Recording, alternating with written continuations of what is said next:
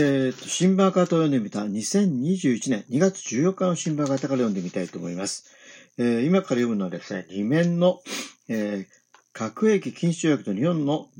えー核軍縮政策に関する討論会、えー2月12日主催核兵器廃絶、えー日本 NGO 連絡会での日本共産党の C 和夫委員長の発言は次の通りです。これ昨日、あのーの、えー新聞にですね、ちょっと概要が載っていたあシンポジウムというかですね、討論会のことですね。えー C さんの、えー発言ということで、各軍縮討論会 C 委員長の発言ですね。冒頭発言。日本共産党は核兵器禁止条約の発効から心から歓迎します。日本政府が速やかに条約を署名、推進することを求めます。日本政府が条約に参加する上でいくつかの論点について私たちの考えを述べたいと思います。核抑止とは核使用を前提とした議論。被爆国政府が許されるのか。一つは核抑止についてです。核兵器禁止条約は米国の核抑止力の正当性を損なう。これが日本政府の条約に参加しない言い分です。しかし、そもそも核使用、核抑止力、核抑止とは何か。それはいざという時には核兵器を使用するということを前提とした議論です。よりはっきり言えば、いざという時には核兵器を使い、広島、長崎のような非人道的参加を繰り返すとためらわないということです。核兵器の非人道性を身をもって体験した被爆国の日本の政府がこうした立場を取ることが許されるでしょうか。日本政府は核抑止力に依存する理由として日本を取り巻く安全保障環境を挙げています。もとより北朝鮮の核開発は止めなければなりません。したしかし、北朝鮮が核開発を進める論理も同じ核抑止なのです。同じ論理に立っては、北朝鮮に核を放棄せよと言っても、迫力を欠くことになるではないでしょうか。核兵器禁止条約に参加し、我々は核依存政策を放棄する。だからあなたも放棄しなさいと、北朝鮮に迫ることこそ最も強い論になるのではないでしょうか。日米安保条約への立場の違い超え、核兵器禁止条約の署名、批准の一点で協力を。もう一点、日米安保条約と核兵器禁止条約の関係について、私たちの見解を述べておきたいと思います。日本共産党は、国民多数の合意で、日米安保条約を破棄することを党の大大方針に掲げていますが、安保条約の下でも禁止条約に参加することができるということを強調したいと思います。日米安保条約には核兵器という言葉一言も書いてないわけですから、核兵器の使用や威嚇を援助、奨励、勧誘しないなどの禁止条約の義務を履行さえすれば、軍事同盟の下でも禁止条約に参加することは可能です。ごめんなさい。実際、ベルギー、スペイン、オーストラリアなど、米軍の軍事同盟の中からも、核兵器禁止条約を前向きに受け止め、参加などを模索する動きが起こっています。私たちは、日米安保条約を肯定する人たちと共に、核兵器、核兵器禁止条約に署名、批准する、この一点で協力していきたい。これが我が党の立場です。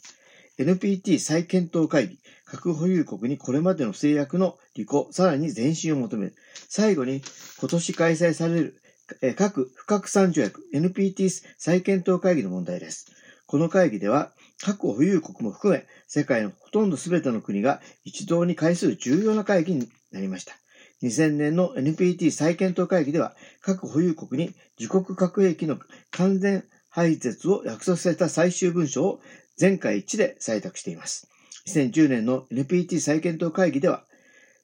核兵器のない世界を達成し、維持するために必要な枠組みを確立するために特別な取り組みを行う。これが全会一致で最終文書に盛り込まれました。これは核兵器禁止条約につながっていくわけです。私たちは NPT 再検討会議にあたって、各保有国に対しこれまでの制約を誠実に履行し、その上にさらに前進することを強く求めていきたいと思っています。ああ、なるほどね。えー、ということで、まずこれが冒頭発言。で、第二発言というのがあります。それも読みたいと思います。第二発言。核兵器の非人道性の批判と核抑止の依存は両立し得るか。今日の討論では、核抑止という問題が大きな焦点になりました。この問題を考える上で、核兵器の非人道性を批判することと核抑止に耐えること、これが両立し、両立し得るのかという一番根本問題を考える必要があると思うんです。核兵器の非人道性の批判は日本政府もやっています。こえー、今日、今日ご参加のすべての皆さんも核兵器は非人道的なものだという批判を持っていらっしゃる。これは一致していると思うんですね。それでは、そのことと核抑止という考え方が両立するのは、するのか。私は、が印象深く覚えているのが、アメリカの国務長官を務めた、えー、ジョージ・シュルツ氏がこう言った。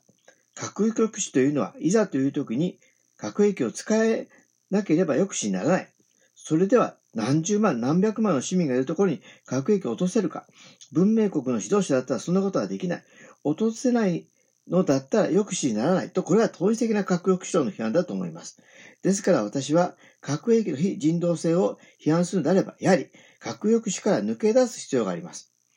核抑止論から日本は被爆国として決別することが必要。核兵器禁止条約というのは、もともと核兵器の非人道性の告発から出発して核兵器を禁止する。ここに行き着いた。そういう論理構成になっているわけです。やはりそこに踏み切る時期に来ていると思います。核抑止論から日本は被爆国として決別することが必要だと私は強く訴えたいと思います。核兵器の非人道性の批判。これはみんなが